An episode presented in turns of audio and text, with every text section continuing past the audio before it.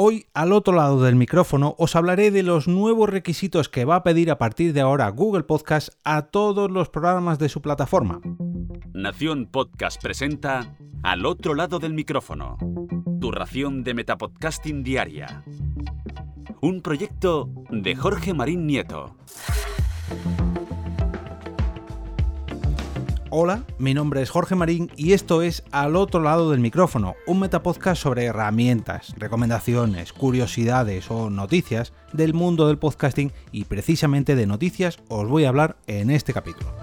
El pasado 12 de agosto, Google Podcast envió un email a todos los dueños de los podcasts que están inscritos en su propia plataforma, indicando algunos cambios que debemos realizar si queremos aparecer en sus recomendaciones, creo que este término a lo mejor se refiere más bien a los resultados de las búsquedas de su propia plataforma o de su propio algoritmo, aunque también conviene recordar que ofrece una especie de recomendaciones en la pantalla principal de la aplicación de Google Podcast, no tanto enfocadas a podcast, sino a episodios concretos de dichos podcasts. Pero bueno, Vamos al lío y para ello vamos a leer exactamente lo que nos manda la gran G a todos los correos de las personas que tenemos eh, podcasts eh, publicados allí, o al menos así me lo hicieron llegar a mí. Los próximos cambios en los requisitos del podcasting en la plataforma de Google Podcast. Todos los feeds RSS de podcast deben incluir la siguiente información a nivel de programa para poder aparecer en recomendaciones de podcast de Google. En primer lugar, una imagen válida rastreable. Esta imagen debe permitir el acceso a Google, es decir, no puede tener el acceso bloqueado para el rastreador de Google ni solicitar información de inicio de sesión. En segundo lugar, una descripción del programa. Una descripción que proporcione eh, una, perdón por la redundancia, una descripción llana y precisa. Ya está.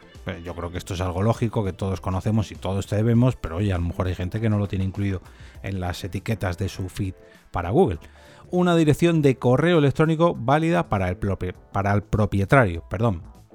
Esta dirección se usa para verificar la propiedad del programa. Debemos tener acceso al correo que se envíe a esa dirección.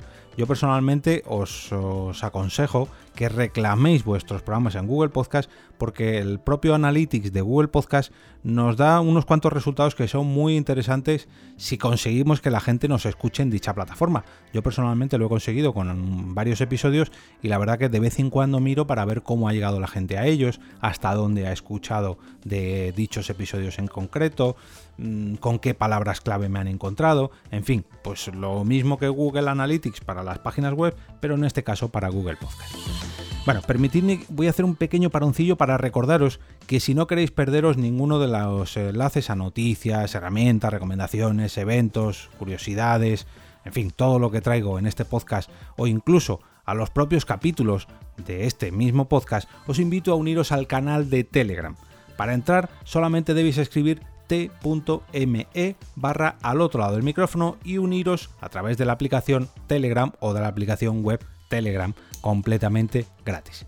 Continuemos. También nos piden un enlace a la propia página principal del programa. O sea, debemos vincular el podcast a una página principal que nos ayude a presentarlo en superficies de Google para que los usuarios puedan descubrirlo más fácilmente. No sé yo qué pasará con esos podcasts que no cuentan con página web, como por ejemplo los que se suben directamente a iVoox y no cuentan con una página web, o a Spreaker, o a Spotify, o bueno, imagino que mm, enlazarán directamente a las páginas de esa plataforma, pero claro, hay mucha más información de la que puedas ver en Google Podcast, pues no hay. No puedes subir fotos, logos, un contacto, un acerca de, un no sé, en fin, ya me entendéis. También debemos indicar el nombre del autor o la autoría del podcast.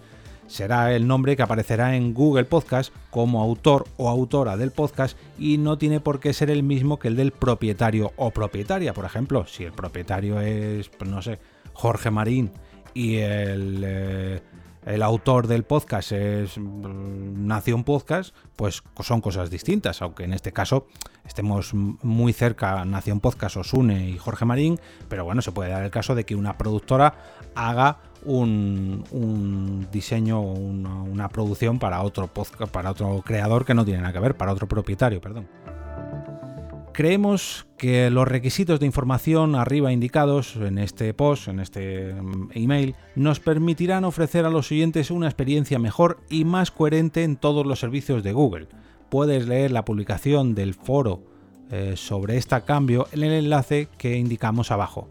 Este, este, enlace os lo voy a dejar en las notas del episodio y además os voy a incluir un post publicado en 13bits.com donde desarrollan un poquito más esta noticia. Todo ello en las notas del episodio, en el canal de Telegram y también en mi perfil de Twitter a lo largo del día de hoy. Y ahora me despido y como cada día regreso a ese sitio donde estáis vosotros ahora mismo, al otro lado del micrófono.